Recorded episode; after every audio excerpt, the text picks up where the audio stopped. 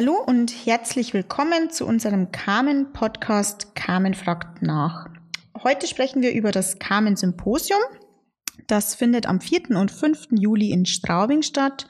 In diesem Jahr ist ein Thema der Fachblöcke die Biomasse-Koppelnutzung. Konzepte für eine nachhaltige Rohstoffversorgung und Produktentwicklung. Der Fachblock findet am Dienstag, am zweiten Veranstaltungstag statt. Und ich darf heute hier begrüßen meine Kollegen Daniel Kapfhammer aus der Abteilung Stoffliche Nutzung und Dr. Falko Stockmann aus der Abteilung Biogas und Mobilität. Die zwei haben den Fachblock inhaltlich organisiert und erzählen heute ein bisschen was davon. Hallo. Hallo. Hallo. Ja, die Biomasse-Koppelnutzung ist Thema beim Symposium 2022. Warum haben wir denn eigentlich das Thema für das diesjährige Programm ausgesucht? Warum ist das Thema denn eigentlich so aktuell? Ähm, Koppelnutzung bedeutet ja, dass es mehrere Nutzungsmöglichkeiten eines Rohstoffes nacheinander oder parallel gibt. Die eingesetzte Biomasse wird also ganzheitlich über ein integratives Nutzungskonzept genutzt.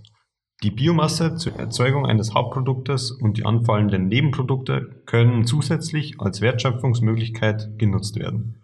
Ziel ist die ganzheitliche Nutzung des Rohstoffes Biomasse und alle Komponenten einer Nutzung zuzuführen. Mhm. Gibt es denn Beispiele dafür? Ähm, ja, also ein, ein Beispiel ist eine Kopplung von energetischen und stofflichen Nutzungskonzepten. Im Bereich Biomasse kann es bedeuten, dass der Rohstoff, zum Beispiel die Pflanzen, entweder zuerst energetisch genutzt werden, zum Beispiel Biogas daraus erzeugt wird und dann das anfallende Gärprodukt stofflich weiterverarbeitet wird oder es wird auch äh, im Vorfeld, werden zum Beispiel die Fasern aus, dem, aus der Biomasse herausgezogen und der verbleibende Rest wird dann energetisch genutzt. Genau, soweit kann man dann den Rohstoff effizient, ganzheitlich und nachhaltig verwenden. Und wie kommt ihr zwei eigentlich in eurem Arbeitsalltag mit dem Thema Biomasse-Koppelnutzung so in Berührung? Also ich bin in der Abteilung für stoffliche Nutzung äh, tätig und ähm, hier beschäftige ich mich mit den Biokunststoffen. Das reicht von der Herstellung über die Nutzung bis hin zum Ende der Materialien und auch der Einfluss auf Umwelt und den Menschen ist dabei von Bedeutung. Daher spielt auch die zunehmende Verwendung von natürlichen Rohstoffquellen zur Erzeugung von Kunststoffen eine große Rolle für mich. Für die Herstellung von diesen Materialien werden unter anderem Ausgangsstoffe aus Bioraffinerien benötigt, die Biomasse als Rohstoffe nutzen und diese in ihre Bestandteile auftrennt und gegebenenfalls auch weiter aufbereitet, beziehungsweise auch höherwertige Chemikalien erzeugt, ähnlich einer Erdölbioraffinerie. Daher sind diese Stoffe, die in diesen Raffinerien unter anderem entstehen, von zentraler Bedeutung zur Erzeugung von den Biokunststoffen und weiteren Anwendungen. Genau, also in meinem Bereich, also ich bin Mitarbeiter in der Abteilung Biogas und Mobilität und da sind halt meine Hauptarbeits- oder Schwerpunkte, äh, Arbeitsgebiete und Schwerpunkte Energiepflanzen, da im Endeffekt alles ist die ganze Palette, die es so gibt, aber auch vor allen Dingen immer mehr die Vergärung von Koppelprodukten, welche gibt es, welche kann man nutzen und wie kann man die nutzen. Ne? Ähm, ein Beispiel wäre jetzt zum Beispiel auch Stroh, das Stroh auf dem Feld nicht zu belassen, sondern dann auch zu vergären. Ähm, Biogas im Ökolandbau ist bei uns ein relativ äh, großer Schwerpunkt mittlerweile geworden ne? oder auch die Gärproduktaufbereitung und Verwertung. Ich persönlich sehe im Endeffekt, äh, den Rohstoff einzusetzen, ähm, aus, aus unserer Abteilungssicht her, ähm, von dem her wichtig, um den Biogasanlagenbetreiber quasi sich für die Zukunft aufzustellen. Das heißt, ähm, immer mehr Anlagen fallen aus diesem sogenannten EEG, also Erneuerbaren Energiengesetz heraus und brauchen halt dadurch einfach neue Geschäftsfelder. Und wenn man jetzt dann sagt, man betreibt eine ganzheitliche Biogasanlage, dann ist es ein sehr gutes Zukunftskonzept, die Biomasse quasi, die vorne reingesetzt wird, ganzheitlich zu nutzen, alle Aspekte des Rohstoffs, die anfallen, sei es Säuren, sei es Lignine, also Faserstoffe, die dann ganzheitlich zu nutzen. Genau, also im Endeffekt ähm, neue Geschäftsmodelle und Zukunftsperspektiven für Biogasanlagenbenutzer aufzuzeigen. Und das ähm, trifft sich im Endeffekt bei der täglichen Arbeit, weil immer wieder Anfragen kommen und wir dann dazu, dazu natürlich beraten. Ähm, ihr habt ja beide den Fachblock inhaltlich aufgebaut und ähm, eben die Referierenden angefragt und organisiert. Was habt ihr euch dann bei der Programmstruktur gedacht? Wie ist denn der Fachblock so inhaltlich entstanden? Also generell besteht der Fachblock aus fünf verschiedenen Vorträgen, die von 13.30 bis 16 Uhr geht, mit einer kurzen Kaffeepause. Und was uns halt wichtig gewesen ist, ist ein Mix aus Forschung und Praxis. Also die fünf Vorträge, die versuchen quasi das ganze Themengebiet ähm, der Biomasse-Koppelnutzung aus dem Fokus Forschung, aber auch natürlich Praxis zu sehen. Also zum einen werden Projektergebnisse aus, äh, von ausgewählten Forschungsthemen, wie zum Beispiel der Produktion und Nutzung von Algen und der Erzeugung von Biochemikalien, Materialien und Energieträgern aus Biomasse, an dem Beispiel Biogasanlage vorgestellt. Ähm, genau, das ist also so ein Teil, der da uns sehr wichtig gewesen ist. Und zum anderen stellen Firmen ihre bereits erfolgreich in der Praxis umgesetzten Konzepte vor. Ähm, dann gehen wir jetzt mal ein bisschen ins Detail und schauen uns ähm, einen Vortrag im Speziellen an. Und zwar beschäftigt sich ein Vortrag mit dem Thema kaskadische Nutzung der Donausilvi. Hm, welche Potenziale und welche Chancen seht ihr denn in diesem Thema ganz speziell? Wir sehen darin ein großes Potenzial, wobei derzeit aber noch erst 3, 3500 Hektar an Anbaufläche bei der durchwachsenen Silphi vorhanden sind. Aber es ist klar erkennbar, dass es jährlich äh, zunimmt, die Anbaufläche. Und äh, das liegt auch daran, dass es eine sehr spannende Pflanze ist, weil sie eine Dauerkultur ist. Das bedeutet, sie hat eine lange Nutzungszeit von mehr als 15 Jahren. Sie muss also nur einmal etabliert werden und dann bleibt sie die restliche Nutzungszeit äh, auf dem Feld vorhanden. Nach der Etablierung ist sie gut kälte- und trockenheitsverträglich. Ähm, sie bildet hohe Trockenmasseerträge, ähnlich zu Mais, mit äh, bis zu 20 Tonnen pro Hektar. Ähm, ein weiterer Vorteil unter anderem ist, sie benötigt derzeit noch keinen Pflanzenschutz. Zum Beispiel kann sie ab dem zweiten Jahr das Unkraut sehr gut selbst unterdrücken, sodass keine Herbizide nötig sind. Das ist aus umwelttechnischer Sicht natürlich ein klarer Vorteil. Zusätzlich steigert der Anbau die Biodiversität auch wegen der langen Blühdauer, was für Blütenbesucher vor allem im Spätsommer wichtig ist. Die lange Bodenruhe, weil, weil jährlich der Boden nicht äh, sehr häufig bearbeitet werden muss, eigentlich so gut wie gar nicht mehr, fördert äh, eine hohe Wurzelmasse und steigert die Bodenfruchtbarkeit. Zudem bietet sie einen großen Vorteil gegenüber Mais zum Beispiel, da sie einen Erosionsschutz aufweist. Der Vorteil der Nutzung ist die kaskadische ganzheitliche Verwertung der Pflanze. Zuerst wird die Faser abgetrennt und stofflich genutzt. Der verbliebene Koppelrest kann zur energetischen Nutzung, zum Beispiel der Biogaserzeugung, eingesetzt werden.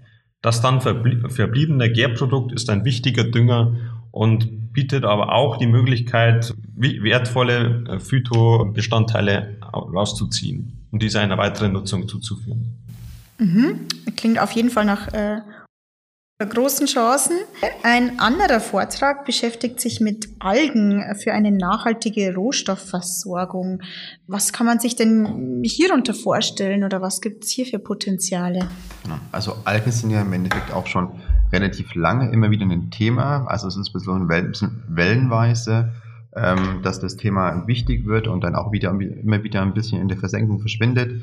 Ähm, das liegt im Endeffekt zum einen auch in der energieintensiven und teilweise herausfordernden Produktion, die ich bei ähm, der Produktion von Algen habe, dem muss ich, dem ich mich stellen muss. Und deswegen sind sie auch in der Praxis für großflächigen, äh, für die großflächige Produktion oder auch die, die hohe Produktion haben sie sich noch nicht richtig durchgesetzt.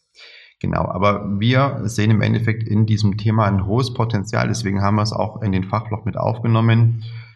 Der große Vorteil, den wir halt auch sehen, ist, dass man sie fast überall produzieren kann. Also im Endeffekt ist es, braucht man nicht viel Fläche ähm, und auch äh, von der Struktur her kann man es gut fast überall hinstellen.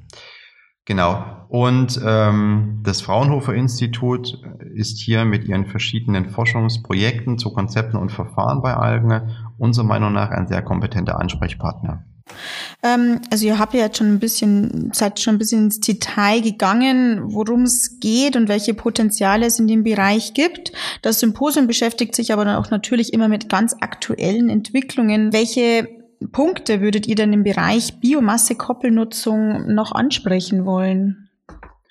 Also was ich meine natürlich von, von meiner Sichtweise her, weil ich ja auch aus der Abteilung Biogas komme, ähm, wirklich wichtig ist und es wird, glaube ich, mit der Zeit immer wichtiger werden, ist eine sogenannte die ganzheitliche Biogasanlage. Also das bedeutet, dass die anfallenden Rohstoffe oder auch Produkte ähm, komplett genutzt werden. Ein Beispiel, bei dem Biogasprozess fällt ja auch CO2 dann später an.